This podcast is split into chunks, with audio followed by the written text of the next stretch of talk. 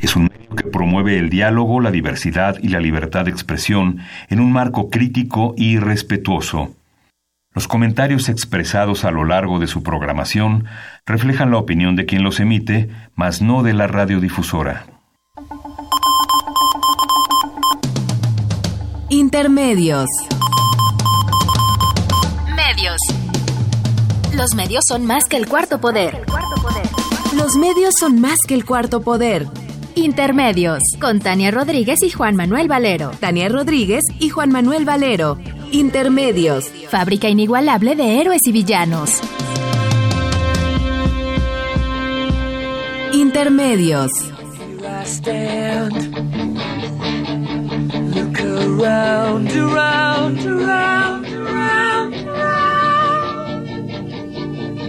Look Now I'm here.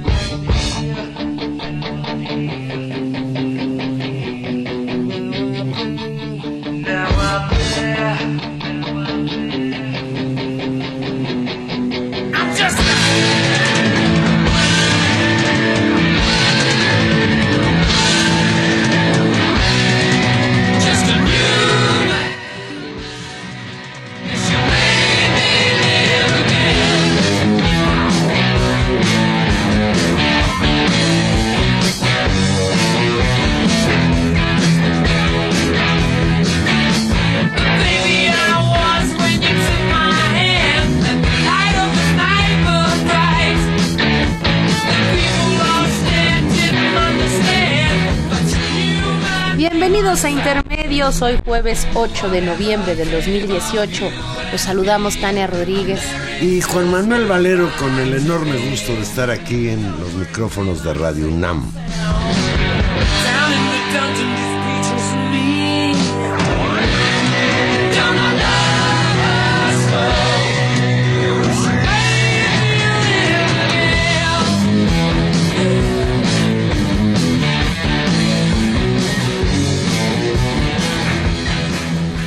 Freddie Mercury. Freddie Mercury con I Am Here. Estoy aquí, que está tan en ahora en la... Presente en México por la Claro, por el estreno de eh, es la película que, que es medio biográfica, medio no, y hay toda una discusión, pero pues está ¿Tú muy ya la bien. viste? No, no he podido, Valero. Soy una mujer, mucho trabajo. Pues yo he oído buenos comentarios. Yo tengo muchas ganas de Efectivamente que no se meten profundamente con la vida de Freddie Mercury, lo cual me parece bien además, porque Freddie Mercury es importante no por su vida privada, sino por su música. Por esa estupenda voz, y parece que sí de eso hay mucho en la película, entonces bueno, pues ya le Oye. iremos a ver. Hoy, Tania, me enteré de que hay broncas en tu universidad, que hubo un muchacho que mataron. Terrible, Juan Manuel. Sí, efectivamente, eh, ayer en la tarde, eh, pues por desgracia, asesinaron a un estudiante de la Universidad Autónoma de la Ciudad de México, a las afuerita del plantel San Lorenzo Tezonco. Eh, en un caso más de, pues, de esta violencia que nos está acabando a todos. Un ¿no? asalto. donde subirse al transporte público es tan complicado, donde ciertas zonas de la ciudad, como es el caso de, de San Lorenzo Tezonco, que es parte incluso del proyecto de la propia UACM de poner sus planteles en lugares, digamos, de, de más difícil acceso a, o donde no hay servicios educativos, pues es una zona difícil y ayer pasó esta, esta tragedia. Hoy se movilizó buena parte de la comunidad de- del plantel a exigir seguridad. Se- creo que hubo una respuesta positiva por parte de la alcaldesa Brugada, pero pues desde aquí nuestra tristeza, nuestra indignación, nuestra rabia, nuestro dolor, pues por una vida más de un estudiante eh, que, esas, pues, que pierde la vida pues en este caso simplemente por subirse al transporte público para regresar de clases, ¿no? Y así hay tantos casos en todas nuestras universidades públicas, Juan Manuel.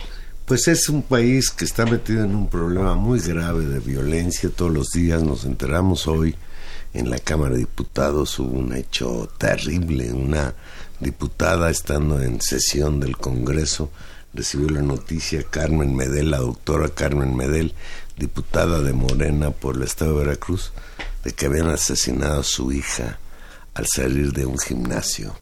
Lo cual pues ya pues las implicaciones que tiene en este caso pues los estudiantes es increíble que asalten estudiantes Tania Sí. y estudiantes pobres además No, y, y es, es, es terrible la, la sensación de inseguridad, de vulnerabilidad que hay en el transporte público. Hemos visto durante todos estos meses una agudización no solamente en una zona como la de la colindancia entre Iztapalapa y Tláhuac, que se fue, se ha ido descomponiendo en los, en los últimos meses, sino también en otras zonas de la ciudad, una y otra vez imágenes de asaltos en el transporte urbano, una y otra vez gente que pues arriesga la vida, ¿no? Por, defender dos o tres pertenencias, un teléfono, y en el caso de los estudiantes, pues a veces su computadora o unos audífonos, o te diré algo tan como de reacción humana que incluso sus libros, sus trabajos, sus cosas. Es lamentable y, y bueno, pues ojalá, ojalá seamos capaces de remontar este, este baño de sangre en el que está este país. Pues Tania, cambiando de tema y cambiando incluso de escenario, el martes pasado, 6 de noviembre, hubo elecciones intermedias en Estados Unidos y ahí el presidente Donald Trump recibió un duro golpe. Los electores estadounidenses le devolvieron al Partido Demócrata el control de la Cámara de Representantes en un claro repudio a las políticas aislacionistas y racistas del presidente Donald Trump. Los resultados electorales arrojaron el primer fracaso político electoral de Trump. El Partido Republicano perdió la mayoría en la Cámara de Representantes del Congreso, lo que en México sería la Cámara de Diputados, aun cuando mantuvieron el dominio en el Senado. Pues se divide, se divide en las cámaras, le va a suceder a Trump lo que le sucedió a Obama.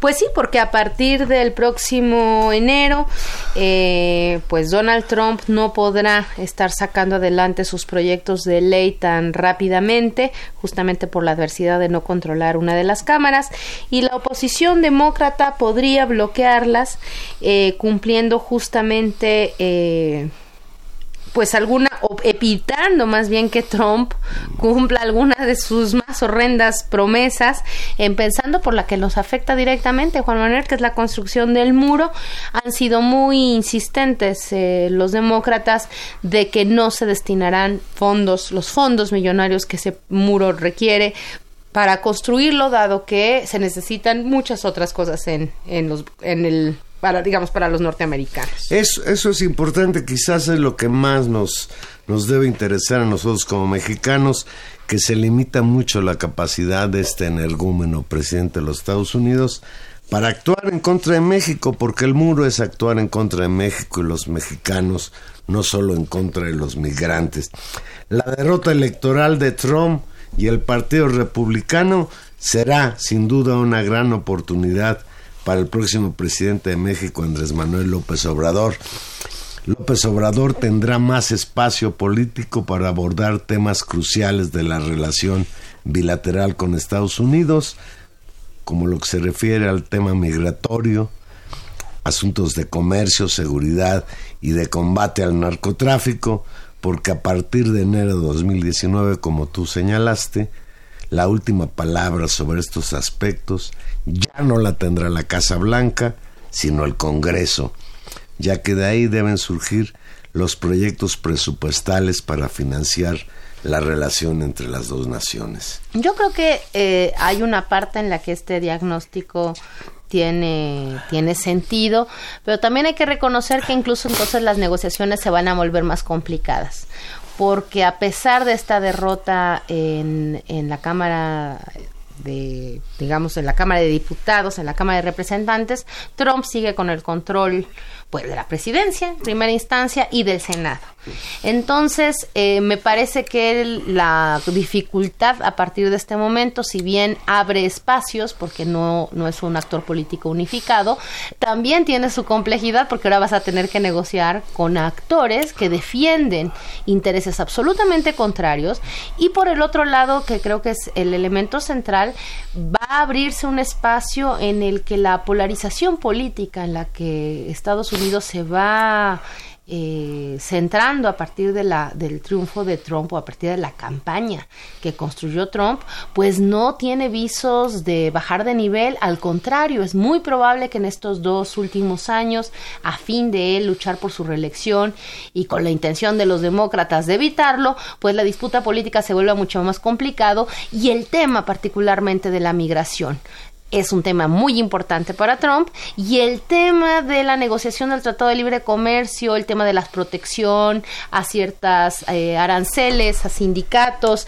pues también va a ser una agenda que le va a importar al Partido Demócrata, así que ya veremos cómo pintan las cosas. Ahora Trump tiene serios problemas porque a partir de enero podrá incrementarse el escrutinio a sus acciones ejecutivas, quizás incluso los demócratas siendo mayoría en la Cámara de Representantes pidan someterlo a juicio político, aunque el juicio político no procede si no están de acuerdo en el mismo ambas cámaras. Sin duda, Tania, y esto a mí me da mucho gusto en lo particular, a Trump le espera un escenario político desolador. Los demócratas con su nuevo poder y en represalia por lo que les los republicanos hicieron al expresidente Barack Obama en los últimos seis años de sus ocho de presidencia, seis años fue prisionero del- de la mayoría republicana Obama, pues ahora Trump, ¿qué será? ¿Cuántos le quedan? Pues le quedan dos, Dos. de dos y si se reelige, pues cuatro más. Y creo que también el asunto de la reelección se pone en duda. Pues eso es lo que va a estar en cuestión, por eso creo que la, lo que vamos a ver en adelante va a ser eh, un aumento en la hostilidad política eh, aún más, más evidente. ¿Por qué? Porque hemos visto que Trump es un personaje que reacciona a los desafíos políticos no negociando, no suavizando, sino incluso endureciendo su discurso. Lo hemos visto con el caso Bueno, de incluso ahora él no reconoció su derrota. Él escribió un tuit el día siguiente en la que dice tremendo éxito esta noche, perdón, esa misma noche, gracias a todos.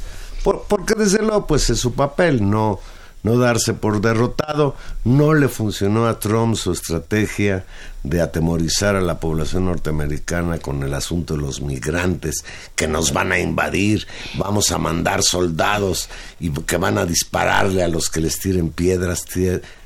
Todo este asu- eh, eh, protagonismo terrorista del señor, pues parece que no le funcionó del todo.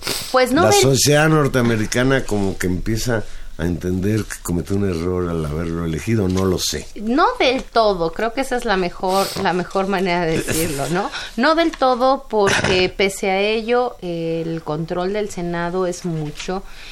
Eh, la lógica con la que funciona el sistema electoral norteamericano genera construcciones de mayorías muy extrañas, particularmente en el Senado. Por eso no es tan, no es, no es tampoco tan sorprendente que se haya podido mover la Cámara de, de- de Representantes y no el Senado. Es decir, si uno revisara de nueva cuenta la cantidad de votos de Hillary Clinton en términos de mayorías de población versus la representación política por Estado, que ese es el Senado, eh, pues eso es lo que le dio también la victoria a Trump.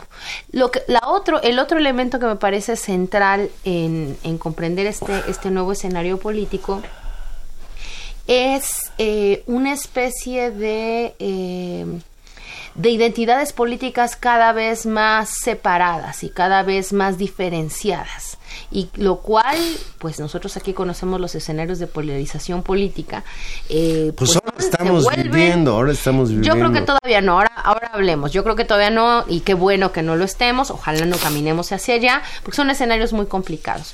Pero en el caso de Estados Unidos creo que es así. Por un lado, tienes, y esa es un poco la explicación de lo que se ha dado de cómo fue que ganó o cómo fue que perdió, así quién vota por Trump y quién vota por los demócratas, ¿no? Y te da la idea como de países absolutamente diferentes. Yo diría casi en siglos distintos, Juan Manuel. Bueno, hay casos en, de escuelas en Estados Unidos siguen enseñando a los alumnos como si viviéramos en el siglo XIX, negando, por ejemplo, la teoría de la evolución, insistiendo en que somos producto de un diseño inteligente. Claro, el creacionismo. Y, y, y, eh, con ello es, es interesante, de acuerdo a los primeros estudios de respecto a la naturaleza del voto, eh, que digamos hacia Trump o los republicanos y el voto que dio esta ventaja a los demócratas, pues básicamente se trata muy interesante del tema de las minorías, que parecería como una cosa muy clara en términos de diferenciación con un discurso tan racista como el de Trump, pero particularmente creo que eso es lo más relevante, sobre todo pues a las a las feministas, a las a las Las mujeres, las mujeres la y las minorías étnicas fueron las que le dieron el triunfo a los demócratas. El rechazo a Trump, ahí está, Claro, tema- racista. Claro, pero el tema del discurso racista está como más lo eh, tiene una larga tradición política en Estados Unidos, tiene sus propias organizaciones. Creo que la novedad enorme es esta revitalización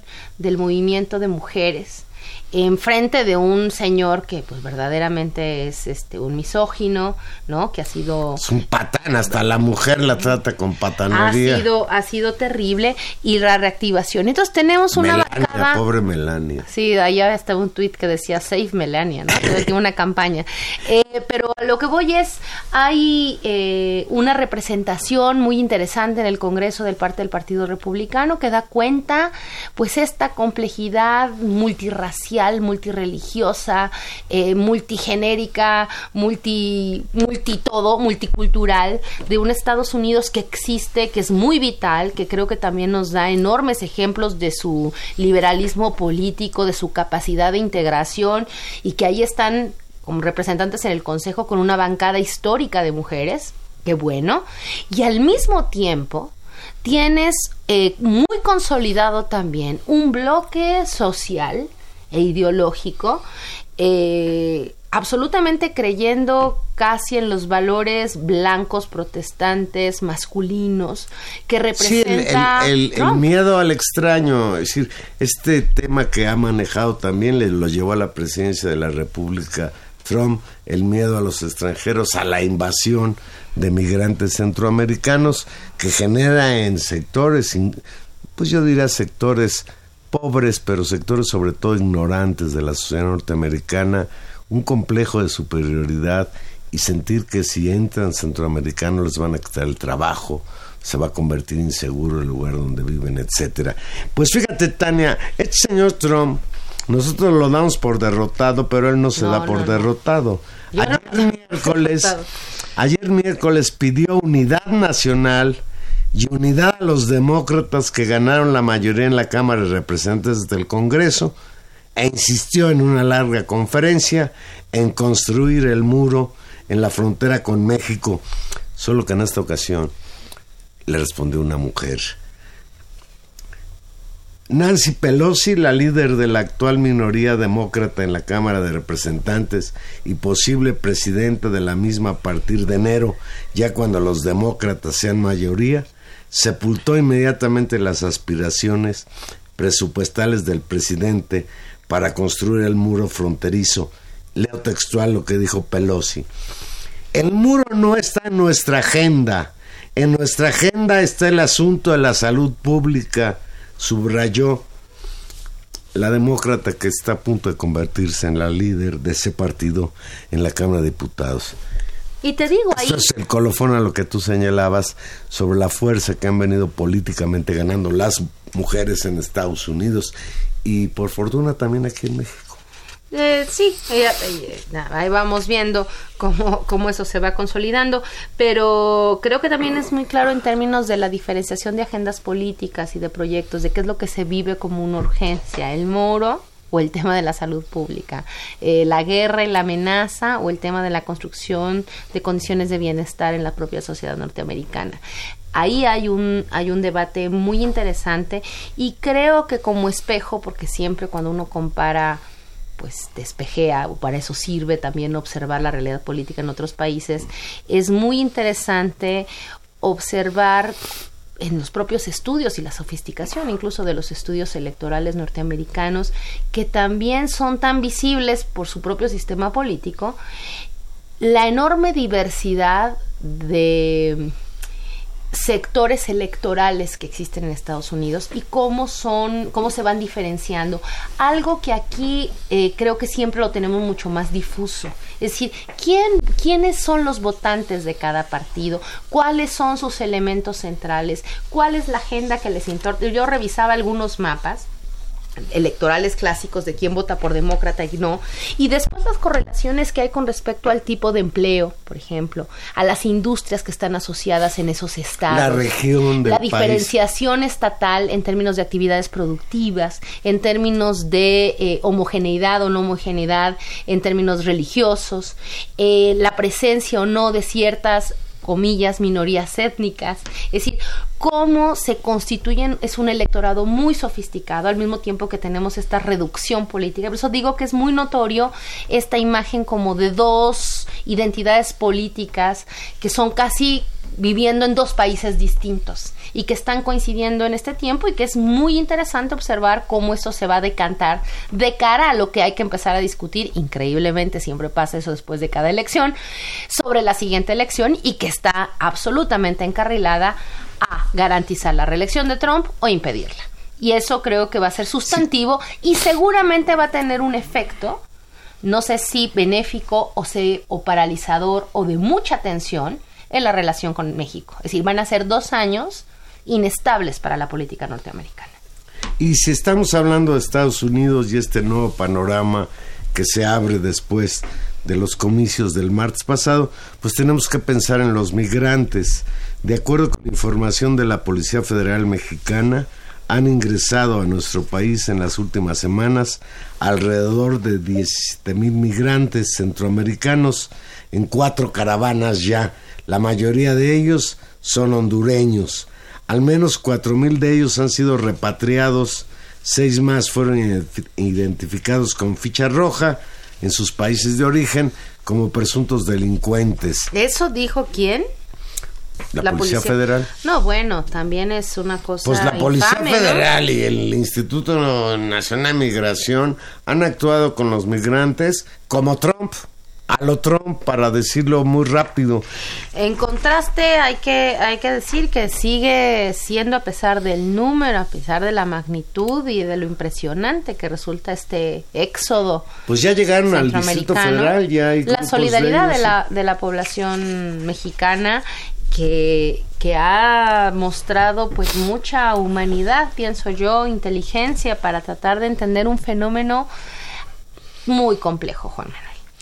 Pues también la Comisión Nacional de los Derechos Humanos, y qué bueno, ya se manifestó y apremió a 24 distintas autoridades de distintas áreas de gobierno, seguridad y movilidad de- del estado de Chiapas, del estado de Oaxaca, de Veracruz, de Puebla, del estado de México y de la Ciudad de México para que adopten las medidas cautelares necesarias para garantizar la seguridad y vigilancia en las rutas que recorren los migrantes.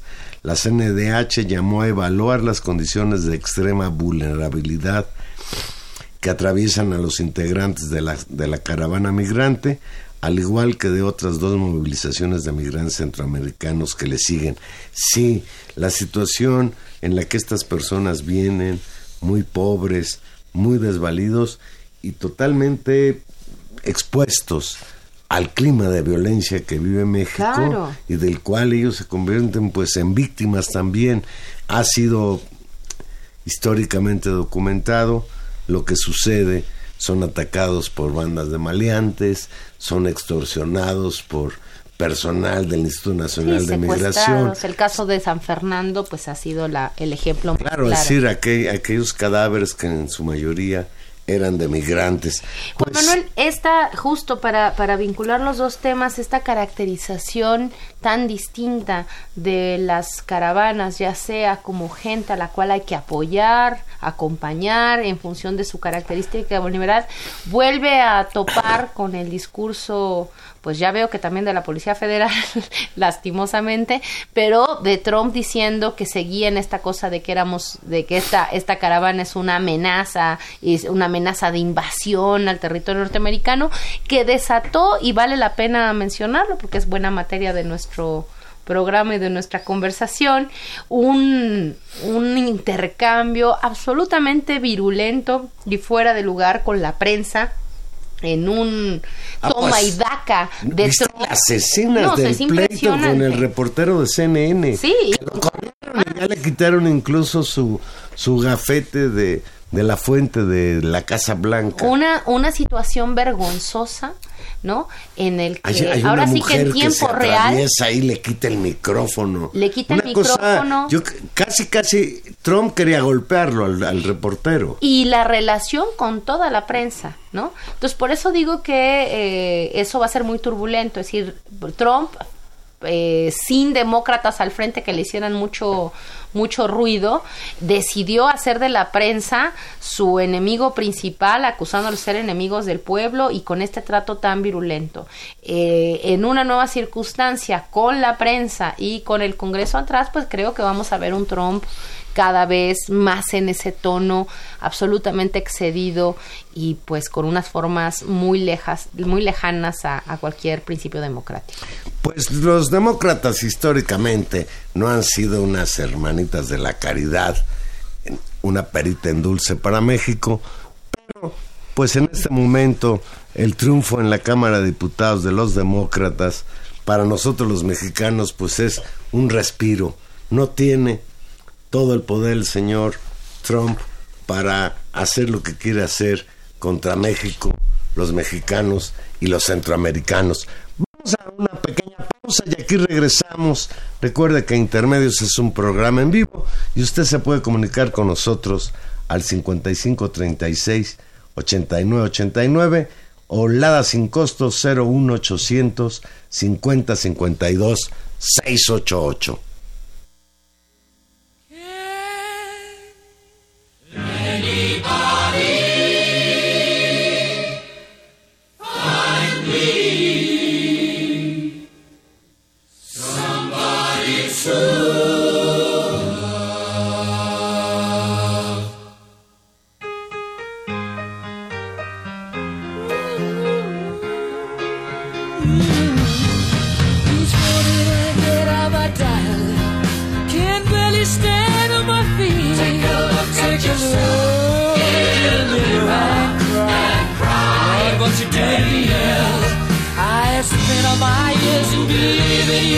But I just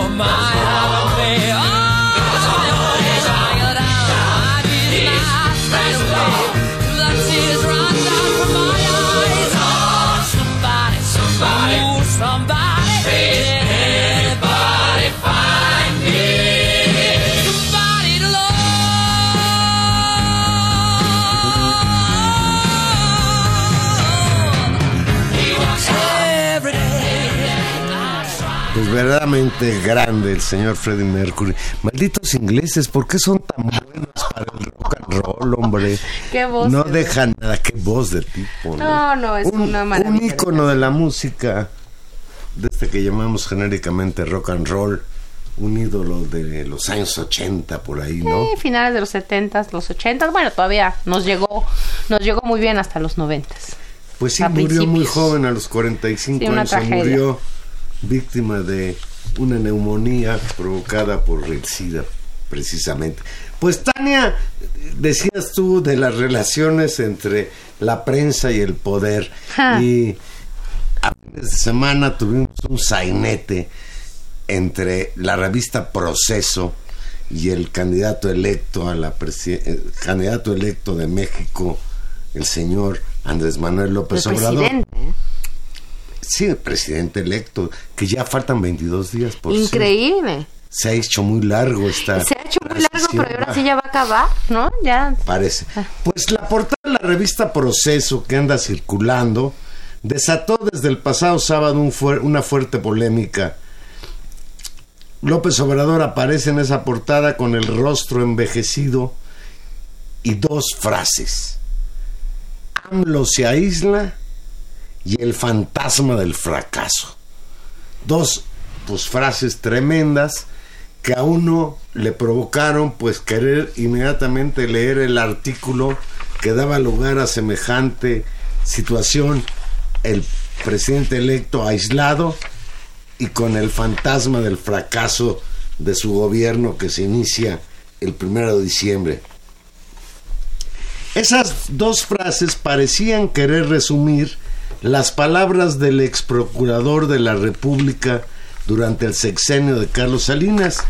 En la entrevista con Álvaro Delgado nos Diego estamos Valadez. refiriendo a Diego Valadez. Diego Valadez, un abogado muy prestigiado, fue director del Instituto de Investigaciones Jurídicas de la UNAM, sigue siendo investigador de ese centro de estudios, fue procurador de la República en la época del señor Salinas, le tocó incluso investigar el asunto del asesinato de, Colosio y pues es un experto en constitucionalismo, incluso así lo presenta nuestro amigo Álvaro Delgado, que es el que lo entrevistó. Y vean, Leo textual lo que señala Álvaro Delgado al arranque de ese artículo.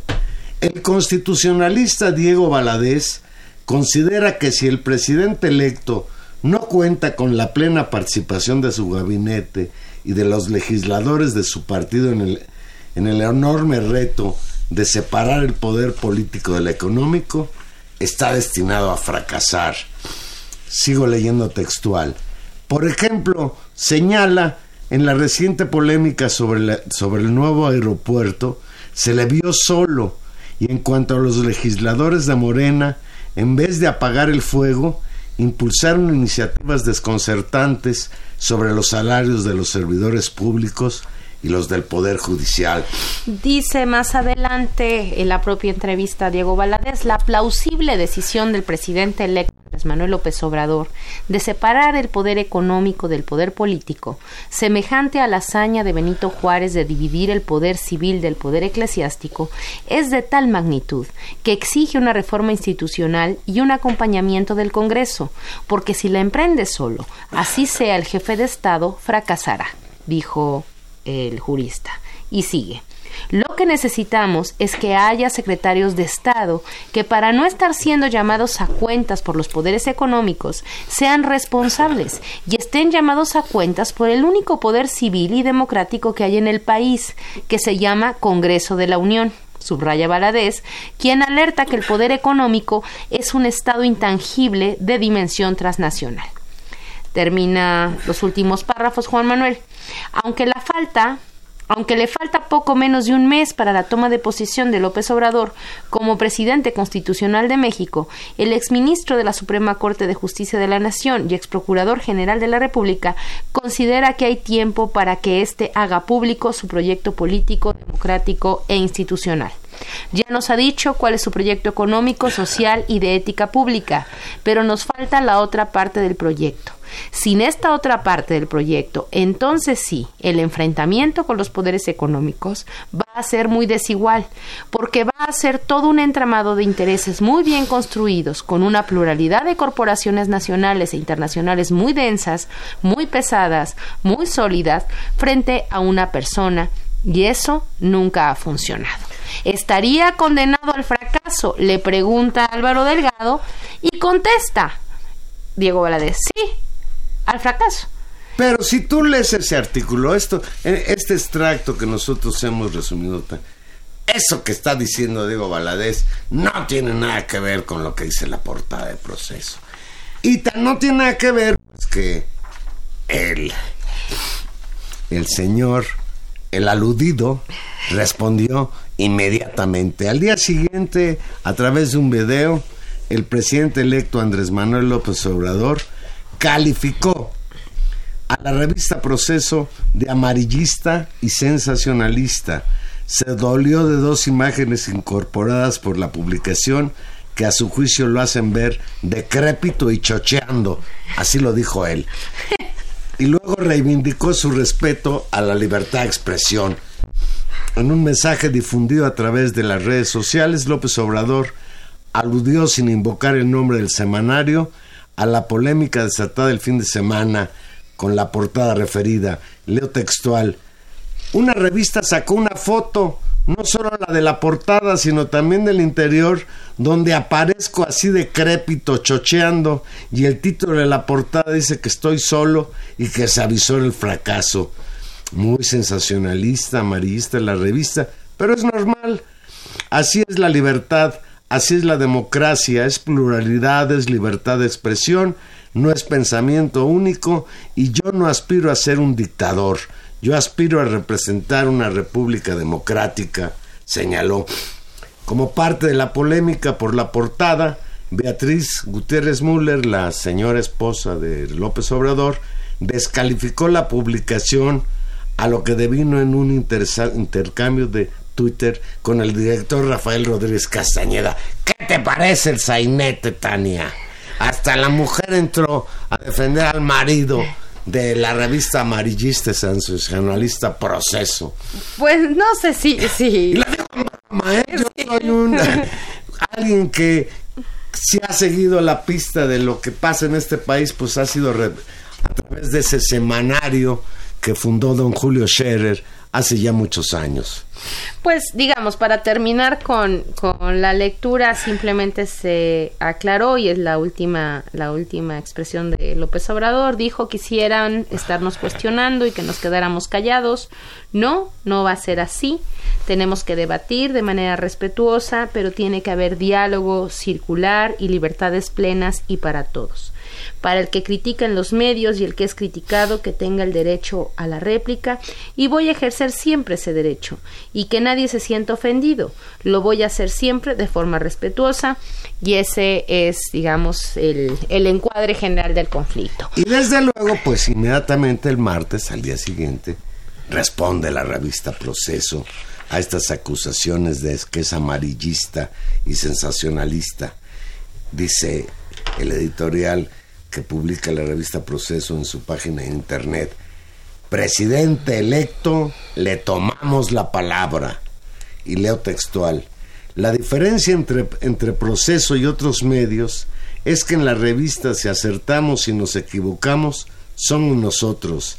No hay nadie, nadie que nos dicte, que nos obligue a publicar una sola palabra, una sola palabra. Lo cual es cierto. Proceso ha presumido de ser un medio independiente, pero no viene a cuento porque jamás López Obrador se refirió a eso en su, en su respuesta. Sigue proceso.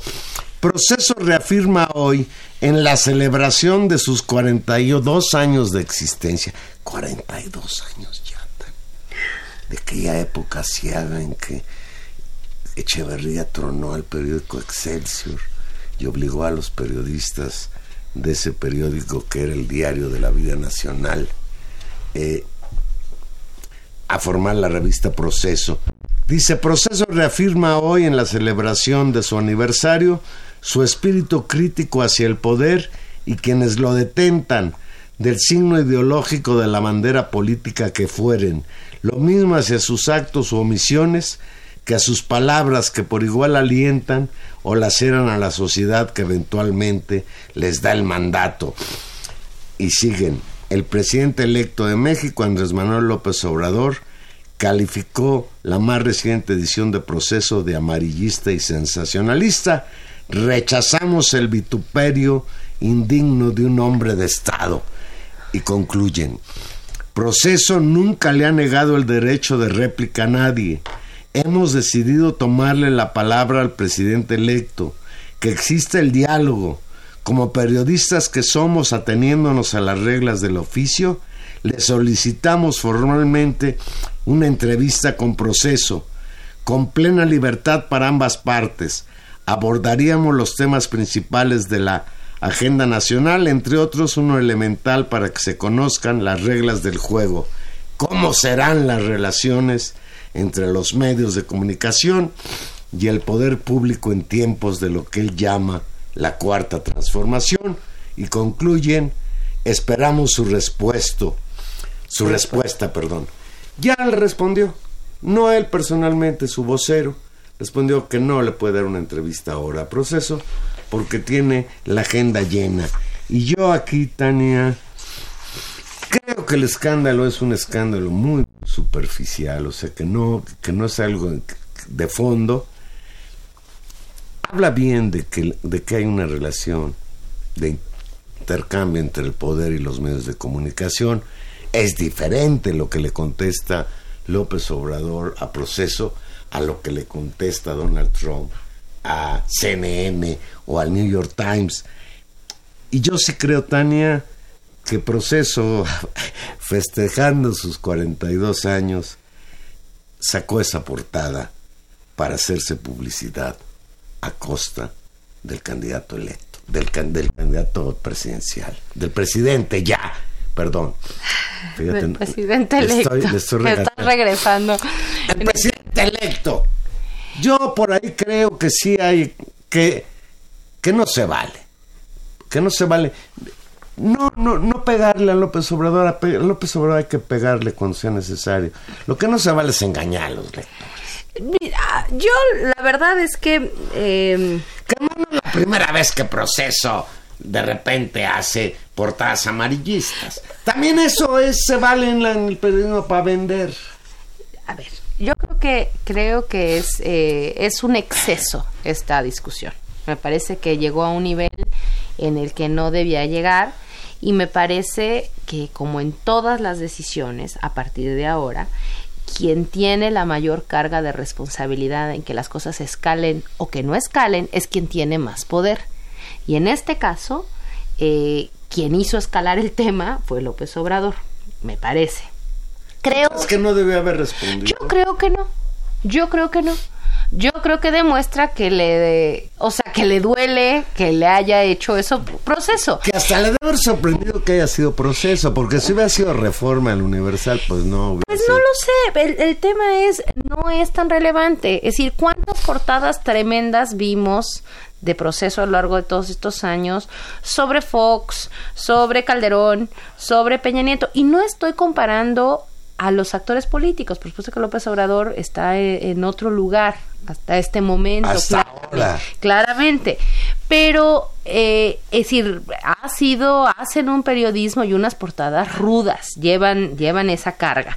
Entonces, Pero una cosa es que hay una portada dura, pero que se corresponda con lo que. Con Pero eso, o sea, nos podríamos Mira, poner a- Si no, tú lees esta carta, si tú ves la portada, Ajá. Piensas que es casi casi la postura editorial del periódico. Bueno. Cuando tú te das cuenta de que se trata de una entrevista con el señor este Diego Valadez, un salinista. no, no, no, no, le están no, pegando no, no, no, no, no estoy de acuerdo, no estoy de acuerdo. Yo creo- No estoy de acuerdo. A ver, creo, déjame explicar mi postura. Es decir, yo creo que hay una decisión editorial que no es la primera vez que Proceso hace, ellos hacen eso según como valoran. Incluso te diría, si fuera un artículo de opinión en el que directamente dijeran eso, tampoco hay un gran problema, ni tampoco amerita que le vayan a estar teniendo que contestar a toda la prensa. Me parece que lo que está en el fondo, y fíjate el giro tan raro que voy a hacer, lo que está en el fondo es justamente lo que sí dijo Diego Valadez. Es decir, el reto de Andrés Manuel López Obrador y el mandato político que tiene es de tal envergadura. Es decir, separar, si efectivamente lo nombramos así, separar el poder político del poder económico que ha estado mezclado durante todos estos años y que ha construido las políticas públicas, las orientaciones de este país y que lo han llevado a un escenario de ruina, si esa es la tarea, va a encontrar suficientes resistencias de parte de esos intereses creados y una enorme comple- complejidad política para poder hacer realidad eso. Yo digo, semejante tarea requiere concentrarse en ello y no estarse distrayendo con una serie de cosas así. Venimos saliendo del tema del aeropuerto que fue durísimo y que ha, ha construido una salida, me parece. Yo creo que todavía muy no salimos. Ya veremos, pero hasta el momento Bueno. ahí va. Y acaban de decir hoy, por ejemplo, un tema que es otro relevante, es decir, la bancada de Morena ha propuesto en la mesa un tema de regulación con respecto a las tarifas insufribles que pagamos todos los Las que tenemos de los servicios bancarios. Y los bancos se pusieron Claro. de pestañas. Entonces, tienes suficientes problemas ahí como para pelearte con proceso que en realidad, uno, tiene esta línea editorial en la que a veces hacen estas cosas. Tampoco ni es la primera y ni va a ser la última. Y te diré algo, ojalá no sea la última. ¿No? Y la otra es un medio que durante 42 años ha hecho un ejercicio periodístico fundamental para este país. Es decir, a la primera no te vas a pelear por ello.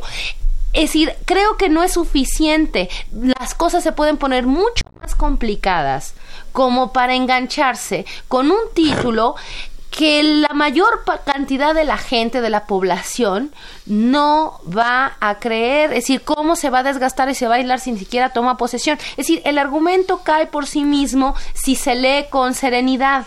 Yo creo que aplica, habría que aplicarle a Andrés Manuel a quien la aplica muchas veces. No es un gran tema, hay que serenarse en este tipo de Serena, discusión. Sereno Moreno. Y, y creo que vale la pena. Y no se puede arriesgar a una cosa de relación del poder público con los medios, porque el poder público sí tiene un peso fundamental. No es, no es cualquier persona, no es cualquier derecho de réplica, no es cualquier poder, no es de tú a tú. Una revista frente a un presidente, perdón, no es equivalente la relación. Y mira, respecto a eso que dices que estoy totalmente de acuerdo contigo, las reacciones que han surgido en las redes sociales de condena a la revista Proceso, que ya algunos hasta plantean quemarla en leña verde. No, no, bueno. Voy a retirarle la suscripción. Eso es una barbaridad, porque efectivamente, si hablamos de la revista Proce- Proceso, hablamos de una trayectoria de 42 años de periodismo independiente. Y efectivamente, podemos estar en desacuerdo, y de eso se trata la democracia, de debatir nuestros puntos de vista, pero de ninguna manera, a partir de ahora, lanzar una campaña contra este medio o contra cualquier otro. Yo creo que la libertad de expresión es un valor importantísimo que en este sexenio, por ejemplo, se ha violado. Ahí está el caso de Carmen Aristegui y Peña Nieto, el caso de Gutiérrez Vivó y Peña Nieto, el caso de Ferriz y Peña Nieto, y me refiero a los ejemplos porque no es lo mismo Aristegui que Ferriz, ni mucho menos, pero nosotros tenemos que defender el derecho a, a disentir, disentir. incluso a equivocarse. Es decir, y no e- me parece Yo que creo la que, que la que proceso no se equivocó. Bueno, no Ha de haber vendido Y- muchísimos Claro, ejemplares. y la y la otra cosa es hay ahí todo eh, un tema con Andrés Manuel López Obrador y que también pues tampoco es para quemarlo en leña verde ni decir ay el autoritario tampoco me explico es y creo que tenemos que tratar de hacer un ejercicio de madurez de equilibrio en la interpretación de la información y del debate público porque en lo que sí me parece muy costoso es que apostemos como sociedad no en una ruta, eso sí, de polarización. Porque el tamaño del problema en, en algunos temas nos va a llevar a ese lugar. Entonces, ¿para qué anticipar, para qué fomentar este tipo de discusiones cuando aún creo que no son necesarias? Y bueno, pues con eso, con eso concluimos el tema, el afer proceso Andrés Manuel López Obrador. Pues mira, Tania, buenas noticias en el terreno de la relación entre López Obrador y los empresarios involucrados en la construcción del frustrado Hoy- nue- nuevo aeropuerto. Hoy andaba ahí en Santa Lucía, ¿cierto? Hoy fue Andrés Manuel a Santa Lucía y entonces estuvo viendo las pistas y bueno, están ahí muy, Pues mira, content- muy contentos Hace todos. ocho días comentábamos nosotros que el miércoles de la semana pasada López Obrador se había reunido con algunos contratistas de la obra que se cancelará en Texcoco y parece que la reunión fue positiva, según lo dijeron Guadalupe Phillips, directora de ICA, y ¿cómo se llama el otro? Pérez Jacome. y Pérez Jacome de, de otra empresa que señalaron que ellos están dispuestos a trabajar con el gobierno de López Obrador independientemente de esa cancelación. Y el lunes pasado hubo una segunda reunión entre el presidente electo y empresarios contratistas de ese nuevo aeropuerto internacional. El encuentro fue de carácter privado y se llevó a cabo en un restaurante de Polanco. Asistieron Antonio Gómez, director de SIXA, filial de Carso de Carlos Slim, Hipólito Gerard Rivero, cabeza del grupo GIA, Guadalupe Phillips, como ya lo dijimos, directora del grupo ICA, Carlos Hanron, del grupo Hermes, cuya constructora en el Naim es la Peninsular, Juan Diego Gutiérrez Cortina, de EPCOR, Olegario Vázquez, de Prodemex y otras cabezas de constructoras nacionales y transnacionales con interés en el proyecto. En un breve encuentro con reporteros después de esa reunión, López Obrador dijo que el grupo de contratistas fue muy respetuoso y aceptaron la decisión asumida en la consulta. En la reunión López Obrador habría pactado con los empresarios que no habrá demandas ante la cancelación del aeropuerto en Texcoco. También estuvo presente en esa reunión Gerardo Ferrando, que fue anunciado la semana pasada como el futuro director del Grupo Aer- Aeroportuario Mexicano, entidad pública responsable de los proyectos aeroportuarios del nuevo gobierno. Fue el quien confirmó que los asistentes en un encuentro amistoso aceptaron los términos de la cancelación del proyecto en Texcoco y se declararon dispuestos a seguir trabajando con las entidades gubernamentales. La oferta del gobierno entrará en función el próximo de, primero de diciembre.